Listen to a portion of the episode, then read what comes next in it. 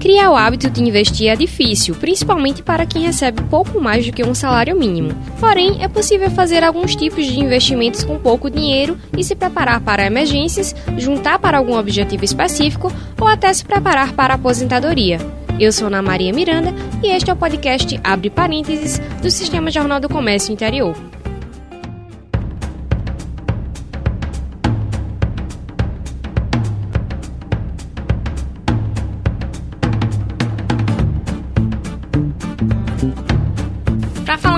Sobre a questão dos investimentos, né? A gente está recebendo aqui no podcast o doutor em finanças pela UFPR, Ricardo Galvão. Bem-vindo, Ricardo, ao nosso podcast. Ah, muito obrigado pela oportunidade e estou à disposição para ajudar no que puder.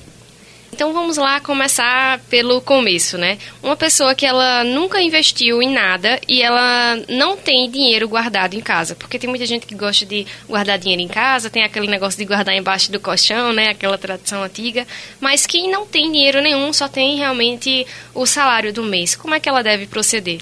Para a gente começar, vamos entender o que, que é isso. É, as pessoas costumam me perguntar sobre questão de risco em investimentos. E eu sempre digo que o maior risco de todos é você não ter nada guardado. Você não tem condições de passar o próximo mês caso aconteça algum problema com o teu salário. Então, o maior risco é, é de quem não, não, não guarda nada. Então, o primeiro passo que a gente precisa para ter uma vida mais tranquila é adquirir o hábito de poupar, né? Então, para quem não tem, a gente precisa começar a poupar. Como, qual é a primeira dica e principal? É não esperar sobrar. Nunca vai sobrar. A gente vive, vive uma realidade complicada. É difícil de, de fazer com que o orçamento caiba no mês, quanto mais guardar, né? Então não adianta a gente esperar sobrar. A gente precisa separar o dinheiro de guardar, assim como a gente separa para outras coisas. Então essa é a é principal isso dica. No cenário em que a maioria da população brasileira recebe é, cerca de dois salários mínimos, né? Então isso. realmente é bem. Não, essa que você falou de não vai sobrar, não esperar sobrar, realmente. Mas tem algum valor assim que seria o ideal para começar guardando? Ou você acha que. Porque assim, se a gente sabe que não vai sobrar, então a gente tem que separar como se fosse tipo um gasto, né? Retirar do orçamento como se fosse um gasto. Mas teria algum valor que você sugere a alguém que realmente recebe menos, questão de um salário ou um salário e meio, dois salários, um investimento um pouco mais baixo? Quanto é que você sugeriria de guardar? Então, é, é um aspecto essencial que você está perguntando, é uma pergunta excelente, o quanto guardar. Quando a gente está começando, é, a gente já tem uma estrutura financeira, já tem um orçamento nosso, já temos nossos gastos, nossos hábitos. Então a gente não vai começar é, guardando muito. Mas o ideal é que a pessoa, ao longo do tempo, ela consiga guardar de 10 a 20% do que ela ganha, pelo menos. É difícil demais, eu não estou dizendo que é fácil mas vai fazer muita diferença no futuro dela, vai ser uma transformação. A vida, de, a vida dela, depois de alguns anos, começa a mudar muito. Então, eu diria que no final das contas, não menos que 20%. Mas é muito difícil, você começa mais ou menos com 10%, já é um bom começo. Certo. E aquela pessoa que ela tem algum dinheiro guardado, mas por alguma razão não leva para banco, uma conta, deixa guardado em casa é, em algum cofre, alguma coisa assim, como é que ela deve proceder? Você acha que ela deve realmente retirar todo esse dinheiro e colocar num investimento realmente? Ou você acha que as pessoas que são mais temerosas assim com essa questão de investimentos, mas por não conhecer também, o que é que elas devem fazer? Ela deve ter, primeiro é importante ter em mente que a moeda que a gente usa, o real, está se desvalorizando. Todo ano se desvaloriza um pouco. Agora, em 2000 e 2019 se desvalorizou 4%, um pouquinho mais de 4%. Então, quem tinha 100 reais, o poder de compra, ou seja, o que você comprava com 100 reais em janeiro do ano passado, só permite você comprar hoje o que seria uns 96 reais do início do ano passado. Então é como se você estivesse empobrecendo. Manter o dinheiro em casa é o mesmo que está empobrecendo. Então o ideal é que ela aplique em algum, algum investimento, alguma aplicação financeira que dê alguma coisa, pelo menos para compensar esta inflação. Então eu recomendo muito que, se não souber, não conhecer nada, pode ir para poupança, sim, pode ir para a caderneta de poupança, mas é muito importante que ela aprenda o que é uma renda fixa, um, um tesouro direto, para já aplicar no tesouro direto, que vai fazer muita diferença no futuro. É isso que você falou da questão de a pessoa vai empobrecendo, ela vai continuar com o mesmo valor de você pegar e dizer, não, eu tenho tantos reais. Sendo que na hora de ela comprar, na hora dela perceber alguma coisa que precisa fazer ou adquirir um, sei lá, um imóvel, um veículo, você vê que aquele dinheiro não dá mais para aquilo, né? Exatamente. Para você ter uma ideia, em 1996, logo no começo do Plano Real, 95, 96, um automóvel popular custava 10 mil reais. Hoje custa 40. Então, tudo está a moeda se desvalorizando, a gente vê tudo subindo de preço. Então é muito importante que ela mantenha em casa, em espécie, só uma reserva para eventualidades, para comprar alguma coisa, para algum, alguma emergência.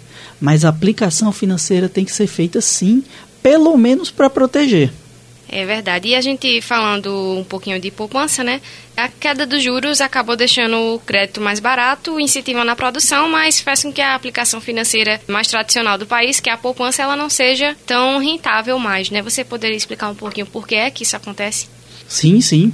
É, a gente sempre que aplica, a gente quer, quer ganhar o máximo de juros, né? E quando a gente pega emprestado, a gente quer pagar o mínimo a taxa de juros na economia é como se fosse um equilíbrio disso, das pessoas que querem pegar emprestado e pagar bem pouquinho, das que querem emprestar e ganhar bem muito. Então, a taxa de juros é como se fosse o preço, o aluguel do dinheiro. Então, o aluguel nada mais é do que a taxa de juros de um, de um apartamento, seria só os juros, e os juros nada mais são do que o aluguel do dinheiro. Então, o que é que, o que, é que a gente entende quando a taxa de juros estava há 5 anos, ela estava em 14%, quase 5 anos ela estava em 14%, você ganhava 14,5% 14 ao ano para ficar em casa. Então, era uma taxa de juros alta. Então, você não precisava produzir você, ganhava dinheiro sem precisar produzir. Hoje não. Se você quiser ganhar alguma coisa, você vai ter que investir em alguma coisa que produza. Você vai ter que movimentar a economia, gerar emprego.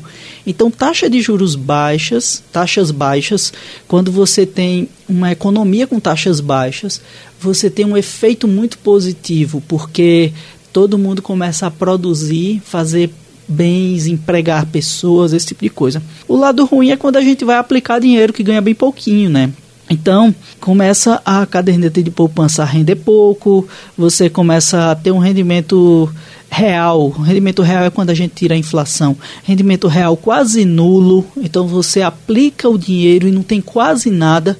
Então a gente começa a desviar o foco e começa procurar por alguma coisa que vai render um pouco mais. Aí a gente começa a escolher ações, a gente começa a escolher as empresas que a gente vai se tornar sócio, porque as empresas, por natureza, elas geram um pouco mais de riqueza. Tanto é que a bolsa ano passado ela subiu muito, tá? É, e a poupança em 2019 ela rendeu menos do que a inflação oficial, né? E pode acontecer a mesma coisa agora em 2020. E onde é que a pessoa pode começar a fazer esses investimentos? Não sei se seria um pouco mais arriscados, mas que não seria tão conservador como a poupança. Como é que ela poderia pensar, é, eu vou para onde agora? Eu sempre recomendo que a gente que quem está começando opte pelo Tesouro Direto, que você vai estar tá emprestando ao governo. Aí como o governo é uma entidade que detém o poder, detém a emissão de moeda, então se torna uma entidade muito segura. Então você pode começar emprestando ao governo. Você vai ter um rendimento baixo, mas vai ser um rendimento bom. Você vai ter o seu dinheiro lá um pouco protegido, digamos assim. Então, é para quem está querendo começar no mundo dos investimentos, eu recomendo que procure ver um pouquinho sobre o Tesouro Direto. Esse é o primeiro passo. E conforme vai investindo no Tesouro Direto, começa a olhar várias outras alternativas que são seguras e ao mesmo tempo são rentáveis também. Certo, e a poupança ela não tem tributos, né, e permite que a pessoa faça o, o, saque de forma imediata, que não é a mesma coisa que acontece com alguns outros investimentos. O que é que a pessoa poderia fazer para ela não acabar se atrapalhando e a, depois descobrir que a poupança era o melhor para ela? Sim, sim. A poupança tem liquidez diária, se você imediata, se você quiser sacar o dinheiro na hora que você quiser, vai até um caixa eletrônico e pode sacar. Algumas outras aplicações, elas têm liquidez de um dia, que a gente chama. Você solicita o saque hoje, amanhã está na sua conta, que também é muito tranquilo. Então, na caderneta de poupança deve ficar aquele dinheiro para emergência mesmo, que você vai precisar, vou precisar de algum remédio, vou precisar de alguma, alguma, alguma eventualidade que apareça, você vai lá na caixa eletrônica e saca. Para outra aplicação muito segura, é a aplicação que a gente chama de liquidez de um dia. Você vai comprar, o, você solicita o saque hoje e amanhã você tem. Então é muito tranquilo também, porque você pode eventualmente usar um cartão de crédito e uma, uma aplicação que a gente chama de liquidez de um dia não vai ter problema nenhum. Você vai ter um prazo para pagar aquela fatura, então você vai poder sacar tranquilamente. Um aspecto interessante é que a caderneta de poupança, apesar dela ter uma liquidez imediata, o rendimento ele é mensal. Então vai ter que ter o, o que a gente chama de aniversário da caderneta de poupança, significa que se você depositou o dinheiro no dia 10, no dia 8 do mês seguinte não vai ter nada, nada, nada de rendimento. Só no dia 10, ou seja, no dia do aniversário, naquele mesmo dia que você depositou, é que entra os juros de um mês inteiro. Então, se você deixar o dinheiro na caderneta de poupança durante 25 dias, não vai ter nada de rendimento. Se você deixar no tesouro direto, pode ser que tenha subido alguma coisa. Pode ser que esteja a mesma coisa, enfim, uma oscilaçãozinha. Então, é um aspecto importante e interessante que a gente precisa lembrar também. E como é que a pessoa sabe assim? Porque alguns investimentos eles são melhores, são mais rentáveis quando são feitos a longo prazo, né? Quais são alguns desses? Outra pergunta excelente que você está apresentando é o seguinte: o que, que é longo prazo? Longo prazo eu considero mais de cinco anos. Tá? Então é um dinheiro que você não vai dizer, você não vai precisar dele daqui a dois anos, daqui a três anos, esse tipo de coisa. Então, quando você pega longo prazo, o que, que é mais rentável? É a atividade produtiva é você se tornar sócio de empreendimentos, tá? Então você se torna sócio de uma empresa de petróleo. Então quando você vende combustível, o lucro da venda de combustíveis aumenta a tua riqueza. Quando você se torna sócio de uma, de uma empresa de cosméticos, aquela atividade de cosméticos normalmente é bem rentável, vai te, vai te trazer uma, um, um ganho extra. Então, ações são um, o investimento mais famoso nessa área você vai se tornar sócio de, sócia de grandes empresas e assim você vai partilhar, ela vai partilhar com você dos lucros que ela oferir. Você também tem, pode seguir por um caminho que hoje está interessante. Há quatro anos atrás não era tão bom, mas agora está muito bom, que são os fundos imobiliários. Você, ao invés de comprar uma casa e botar para alugar e ter cuidado com, com é, o inquilino e se preocupar se, se o aluguel está sendo pago, se o condomínio está sendo pago, esse tipo de coisa, você pode se tornar sócio de grandes empreendimentos imobiliários. Por exemplo, grandes shoppings. Eu gosto muito da ideia de ser sócio de shoppings, porque você tem o rendimento do estacionamento, você tem o rendimento do aluguel das lojas. E a pessoa diz, mas um shopping é muito caro, eu não tenho dinheiro. Vamos imaginar que a pessoa tenha mil, dois mil reais apenas, como é que ela vai se tornar sócia de um shopping? E aí, através de um fundo imobiliário, você tem uma cota que é um, uma, uma fraçãozinha de, desse shopping que custa 100 reais, por exemplo, 100, 120. Então, você pode eventualmente comprar 10 cotas desse shopping, desse fundo imobiliário, você se torna sócia de 10 shoppings de uma vez, 10 shoppings espalhados pelo sudeste do país, né? então você se torna sócia, com mil reais apenas você se torna sócia de um shopping em Rio de Janeiro, São Paulo, Mato Grosso, enfim. Aí isso também é interessante, porque é muito estável, não fica oscilando como uma ação. Um fundo imobiliário ele oscila muito menos porque você é, é proprietária de um, de um, de um empreendimento imobiliário, né? Então é muito interessante. Eu também considero o fundo imobiliário uma boa, um bom investimento. Você aplica esse mês e no mês seguinte já entra o dinheiro da tua, do aluguel na tua conta. Então pode ser um bom caminho, inclusive para juntar dinheiro para comprar o próprio imóvel, né? Um, um, aspecto interessante é você decidir juntar dinheiro para sua casa. Se você vai juntando na caderneta de poupança e imóveis subirem de preço, você não vai, a caderneta de poupança não vai, não vai acompanhar. Se você aplica em fundos imobiliários e imóveis sobem de preço, seu capital sobe junto. Então é uma boa alternativa. Ações, fundos imobiliários, tem muita coisa boa no mercado. E você falou aí, deu um exemplo de se fosse 100 reais, mas tem algum que seja um, um valor mais baixo ou o valor é mais ou menos esse? Tem ações, você pode encontrar ações de boas empresas por é, 12, 14 reais é bem barato mesmo. E você pode comprar uma só se quiser. É, fundo imobiliário, tem, há fundos imobiliários com cotas inferiores a R$ reais. Então a pessoa pode se tornar sócio de um, de um shopping center, por exemplo, com um valor pequeno. Ou de um empresarial, tá? Você pode se tornar sócio de um, de um, um grande empresarial, é, de um shopping center, de um galpão logístico. Você pode, você tem essas alternativas. E, e você tem cotas bem mais baixas do que 100 reais, sim. Dá para dá investir com menos de 100 reais. E o rendimento ele é totalmente proporcional ao valor que é investido ou não necessariamente nesse tipo de aplicação? A princípio, você não pode garantir um rendimento, tá? Ações, quem, quem garantir rendimento está tá infringindo a legislação. Você não pode garantir rendimento, nem ação, nem fundo imobiliário, nada mas normalmente os fundos imobiliários eles têm um rendimento um pouco acima do tesouro direto, porque você está uma atividade um pouco mais arriscada, então ela, ela tende a ser um pouco mais rentável. Quando eu digo arriscada, é que o nosso ouvinte entenda que eu não estou dizendo que é perigoso. Na verdade, é, até muitas vezes é mais interessante do que propriamente o tesouro direto. Como eu falei, o exemplo de você estar tá juntando para sua casa. É importante que oscile oscile junto com os imóveis. Então a proporcionalidade é, se você tem 100 mil reais e ele te dá um rendimento de 1%, você vai ganhar 100, 101 se você vai ganhar mil reais, né, vai ficar com 101 mil. Se você tiver mil reais, ele vai, vai render 10 reais. Então não importa naquela cota se você tem o valor que você tem. Vai proporcionalmente a todos os interessados, a todos os proprietários, vai render a mesma coisa. Só que as aplicações têm rendimentos diferentes. Uma ação vai render um valor, outra ação vai render outro. E você falando dessa questão de um investimento mais arriscado, existe a possibilidade de a pessoa investir um valor e acabar perdendo tudo? É muito remota essa possibilidade, porque é, vamos, vamos dar o exemplo do shopping no fundo imobiliário. Você, em último caso, tem um terreno ali. Aquele terreno vai ser vendido. E aí você pode pegar aquele valor do terreno e receber. Tá? Não, em uma ação, é, vamos imaginar que você seja sócio da Petrobras. É muito improvável a Petrobras fechar as portas, porque ela vende petróleo e ela, por lei, é proibida de ter concorrência.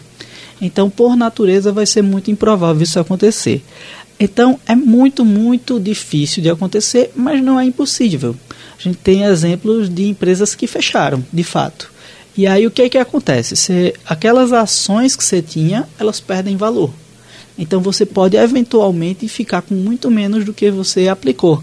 É por isso que a gente diz: espalhe o seu dinheiro em vários investimentos, porque na eventualidade de um deles não dar muito certo, você tem outros.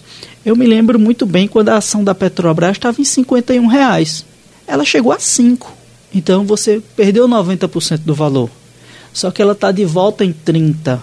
E o que ela pagou de dividendos, ou seja, o que ela distribuiu de lucros nesse período, é, já deu uma compensada nessa diferença para os 51. Então o que a gente tem é investimentos que podem oscilar sim, é muito, muito difícil que eles percam totalmente o valor.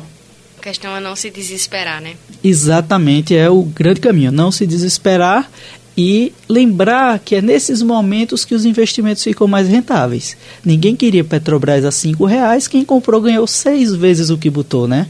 E outro aspecto importante é distribuir muito bem o capital que, que você aplica. Você não pode botar todos os ovos numa cesta só. Essa é, uma, essa é a maior lição da, da área de investimentos. E alguém que, como a gente vinha começando a falar, ela não, a pessoa não investe. O que você sugeriria assim de cara uma pessoa que recebe, digamos, dois salários mínimos, o que ela de cara poderia pensar em investir? Para começar, ela precisa separar o dinheiro todo mês para ela começar a guardar. Os primeiros três ou quatro meses, ela deve colocar em alguma aplicação de liquidez imediata. Ela pode botar um pouco na caderneta de poupança, porque qualquer emergência ela já pode sacar de imediato, já que ela não tinha nenhuma reserva. Depois que passar essa reserva mínima só para o imprevisto, e lembrando que às vezes você nem precisa, se tiver um cartão de crédito, o imprevisto você coloca no cartão de crédito, dá tempo de sacar aquela aplicação. Então você pode fazer isso, você pode pegar o cartão de crédito como emergência e estar tá com dinheiro aplicado na renda fixa. Quando ela tiver um, um, uma quantia que seja equivalente a uns três ou quatro vezes o que ela ganha, na renda fixa, aí ela começa com renda variável, ela começa a investir em ações. Lembrando que o, o, hábito de investir ele é semelhante ao hábito de cuidar do próprio corpo, ao hábito de fazer atividade física. Você precisa isso para a sua vida, não, não tem um prazo. É para o resto da vida que você vai fazer isso. Só que a grande vantagem é, você começou agora, no próximo mês sua vida já está melhor. E até um grande erro de quem recomenda investimentos é dizer daqui a 5 anos você vai estar melhor, daqui a 10 anos, 20 anos você vai se aposentar, quando na verdade você vai estar melhor no mês seguinte. Você poupou este mês, no mês seguinte você já está mais rico, no mês seguinte você já pode enfrentar um imprevisto com muito mais tranquilidade, né? Então, é, essa dica é primordial. Começa a separar o dinheiro, os primeiros meses é renda fixa, depois que você aplicar um pouco em renda fixa, você passa para renda variável, começa a experimentar, se tornar sócio de grandes empresas, de marcas que você gosta, começa a estudar um pouquinho sobre isso. Tem que ir de pouquinho em pouquinho, né? Exatamente. Vai um pouquinho de cada mês. É quando você vai olhar, é, você às vezes nem percebe. Quando você olha para trás, aí você diz: caramba, eu já sou sócio de uma empresa tão grande, já sou sócio daquela empresa de cosméticos, você está no supermercado, você acabou de pegar um produto que você vai comprar, você diz, eita, esse produto é da minha empresa. Então isso é transformador, porque toda, toda a prosperidade que vem no país vai ser partilhada com você. Então vai ter um monte de gente trabalhando e o fruto desse trabalho vem para a tua conta. Então é bem interessante isso. É verdade, realmente é um, um novo mundo para as pessoas que ainda não, não entraram para essa área de investimentos, né? Então, muito obrigada, Ricardo Galvão, doutor em Finanças pela UFPE, pela participação aqui no podcast. Eu espero que os nossos ouvintes tenham entendido um pouco sobre isso e comecem a arriscar um pouquinho, né? Deixar de guardar o dinheiro em casa para poder, como você disse, ficar um pouco melhor a cada mês, nem que seja para casos de emergência, né? Ah, eu agradeço pela oportunidade e estou à disposição. Se me deixasse, eu passaria o dia falando sobre isso. Então, Agradeço mais uma vez a, a oportunidade e estou à disposição. Quem quiser entrar em contato comigo, também fique à vontade. Tá, a gente está é, aí para ajudar, porque acho que a nossa sociedade está precisando dessa transformação. Né? Chegamos ao fim de mais um episódio do Abre Parênteses do Sistema Jornal do Comércio Interior. Você acompanha o podcast e quer saber mais sobre um determinado assunto? Envie a sugestão de tema para o e-mail podcast.tvjc.com.br. Até a próxima semana. Tchau!